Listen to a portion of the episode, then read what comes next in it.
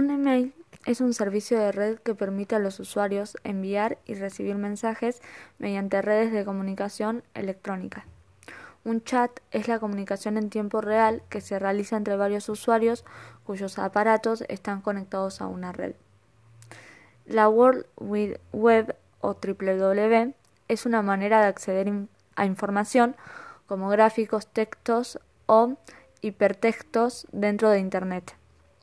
Un navegador web es un software o aplicación o programa que permite el acceso a la web, interpretando la información de distintos tipos de archivos y sitios web para que estos puedan ser vistos.